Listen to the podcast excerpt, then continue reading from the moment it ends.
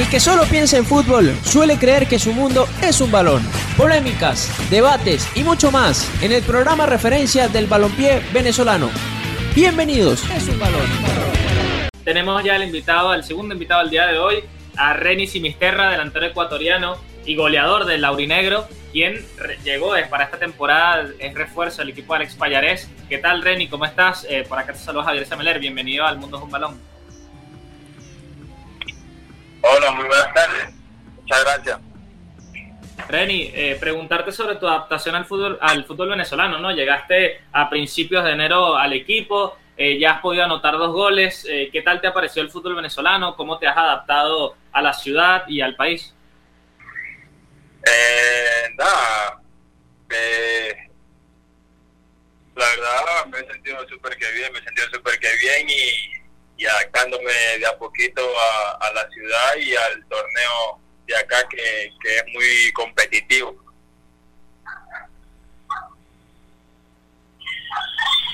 Hola Reni, ¿cómo estás? Un placer saludarte, te habla Mario Sánchez. Me gustaría que nos contases un poquito cómo se dio tu llegada al Deportivo Táchira, porque de cierta forma eh, fue algo sorpresivo, porque ya habían renovado a Antonio Uribe, habían fichado a Erfarías, parecía que no se iba a fichar un atacante más y finalmente llegaste tú. Cuéntanos un poquito si también tuvo que ver eh, Alex Payarés, que sabemos en su momento tuvo un cargo en Independiente del Valle y tú justamente estuviste jugando hasta en la temporada pasada en el equipo filial que hacía bien en la primera vez de Ecuador. Eh, la verdad, eh, a mí me gusta, me gusta competir, me gusta competir mucho y nada, hay una competencia están ahí en el, en el, en el grupo y, y bueno, ahí decisión de, del técnico de poner a los jugadores que, que, que puedan saltar al campo de juego y, y así eh, poder ver en, en la banca también que hay eh, opciones de, de recambio. Reni, ¿qué tal te has sentido en el equipo de Alex Payarés? ¿Cómo crees que te potencia el modelo de juego de Alex? ¿Has entendido su idea? Eh, sí, sí, esa es la pregunta, ¿no? Básicamente, si crees que, te potencia jugar en Deportivo Táchira y si crees que la idea de Payarés favorece tus características. Eh, bueno, la verdad, me siento, me siento contento, me siento contento y con, el esquema de juego del DT porque eh, allá en Ecuador, en, en, el filial de Independiente también se jugaba eh, de, que los delanteros eh, corran mucho a las espaldas de los centrales y, nada, me estoy adaptando de a poco y, bueno, a seguir trabajando porque el camino es, largo y, y conseguir a conseguir puntos en, el camino, porque a la larga eso nos va a servir mucho. Reni, cuéntanos un poquito de tu experiencia jugando con equipos de la primera división de Ecuador, con el Deportivo Cuenca y también alcanzaste a debutar, si no estoy mal, con Independiente, del Valle unos minutitos. Cuéntanos esa experiencia jugar en equipos importantes de Ecuador y qué crees que de pronto te faltó para tener más regularidad y jugar más partidos, más minutos con esos equipos, Deportivo Cuenca e Independiente del Valle?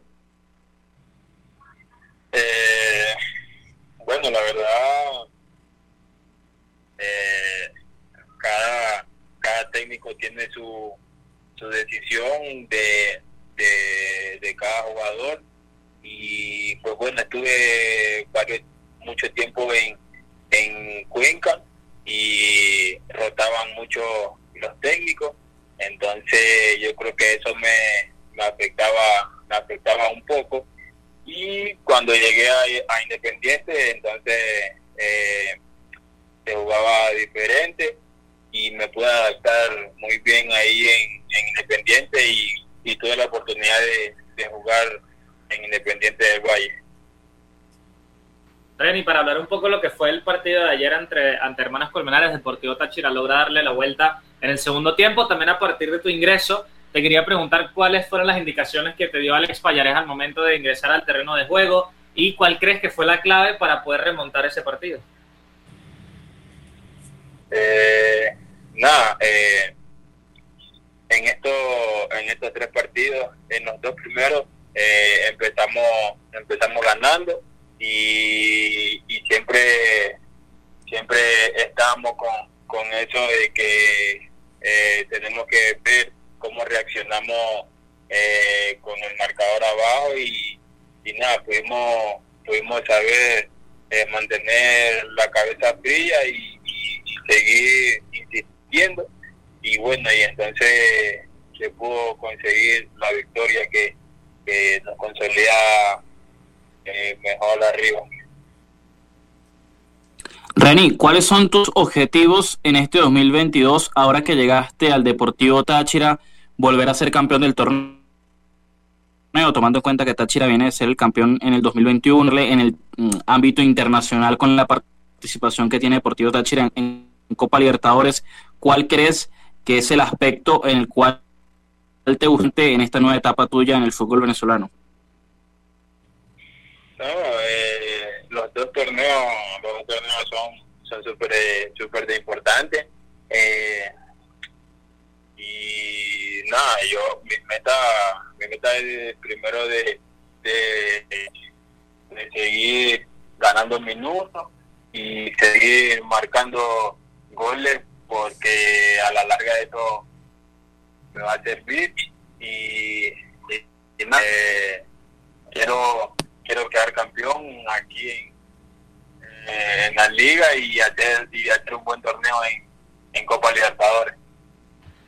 Reni, el delantero es un jugador que vive del gol, ¿no? Entonces, eh, yo te quería consultar si te pusiste una meta al principio de temporada, al momento de llegar a Deportivo Táchira, eh, alguna cifra de cantidad de goles que quieras marcar a esta temporada, si te pusiste como objetivo tener una mínima cantidad de goles a, a final de año. Sí, me puse, me puse un, un objetivo este, de goles y, bueno, y gracias, gracias a Dios se están, se están dando las cosas. Reni, también es muy importante eh, conocer eh, el término táctico de que a veces los delanteros se sienten más cómodos jugando solos, a veces jugando acompañados. ¿Tú cómo crees que se puede explotar la mejor versión de Reni Simisterra? ¿Jugando como un 9 solo o jugando con otro delantero acompañando, lo que puede ser perfectamente Eder Farías o el mismo Antonio Uribe? Eh, bueno, el año, el año pasado eh, me sentía muy cómodo porque ya estaba acostumbrado a jugar eh, solo, delantero y, nada. Esto es lo que lo que quiere el técnico de, de su esquema de juego, que se juega con dos delanteros y hay que, acostumbrarse a eso y este, para, para ganar minutos que, que, cualquier jugador eh, quiere.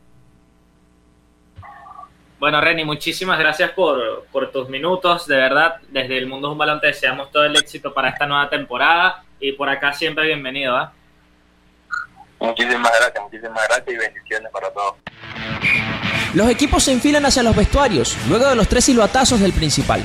Por hoy finaliza el partido en Radio Deporte 1590 AM. Los esperamos en una próxima ocasión con mucho más de El Mundo es un balón.